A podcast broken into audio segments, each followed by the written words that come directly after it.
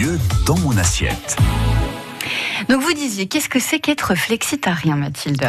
Alors, euh, comme je vous l'ai dit, hein, c'est, je ne sais pas si c'est une mode ou une tendance qui va se dessiner dans le, dans le temps, mais en tout cas, euh, tout le monde a entendu parler des véganes, des veggies, euh, des paléos, des gluten-free. Mhm. ce sont pour moi, ce ne sont pas vraiment des régimes, mais plutôt donc des partis pris sur l'alimentation. Et le flexitarisme, c'est un petit peu la même chose. D'accord. Et alors justement, qu'est-ce que qu'est-ce que c'est exactement?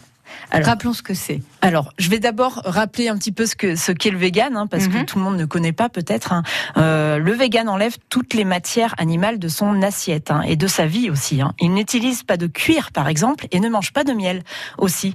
Euh, le veggie, lui, est ce que l'on appelle un végétarien qui ne mange ni poisson ni viande, mais peut-être, mais peut très bien manger un yaourt ou un œuf, contrairement au vegan. Euh, le paléo s'alimente avec des aliments assez bruts, comme un homme qui vivrait durant l'ère paléolithique, et le gluten free, eh bien, euh, enlève tout le gluten de son alimentation.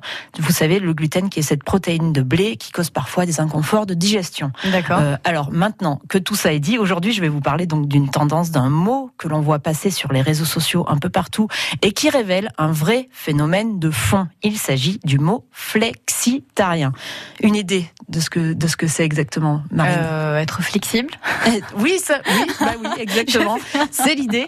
Euh, alors d'abord, le flexitarien, c'est celui qui va privilégier une alimentation végétarienne la majorité du temps, mais qui va faire des entorses de temps en temps en craquant sur un bon morceau de viande ou un poisson bien préparé. Le flexitarien fait souvent des écarts entre guillemets. Hein. C'est en réalité un semi-végétarisme, avec cette volonté de ne se priver de rien. Le leitmotiv du flexitarien, c'est manger mieux, tout simplement. Il va faire attention aux produits de saison, mmh. et s'il doit consommer de la viande, il la choisira bien élevée et locale.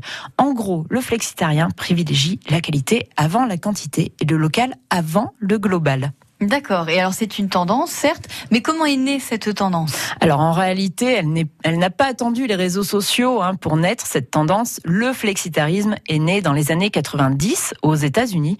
C'est un journaliste du New York Times, Mark Bittman, qui a souhaité mettre le doigt sur le fait qu'on consommait trop de viande et que pour des raisons écologiques, c'était un vrai problème. On sait aujourd'hui que l'élevage intensif des ruminants a un impact très négatif sur la planète puisqu'il favorise l'émission de gaz à effet de serre.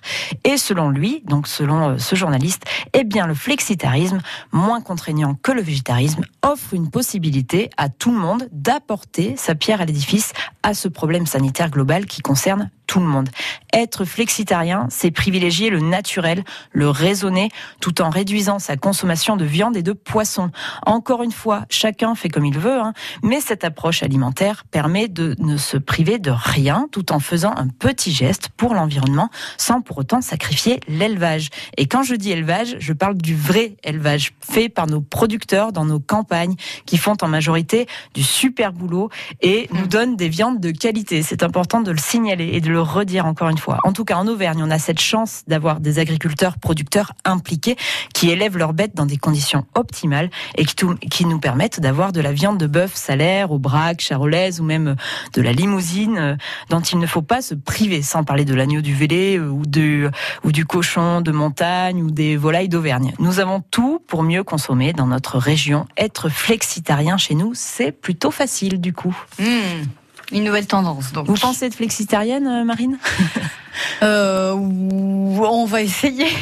Oui. on essaye, puisque c'est faire attention en général et consommer moins de viande. Oui, on peut dire ça comme ça. Et c'est faire un geste pour la planète. Oui, c'est vrai. C'est vrai que le mot flexitarien, on le, le voit pas, on l'entend pas.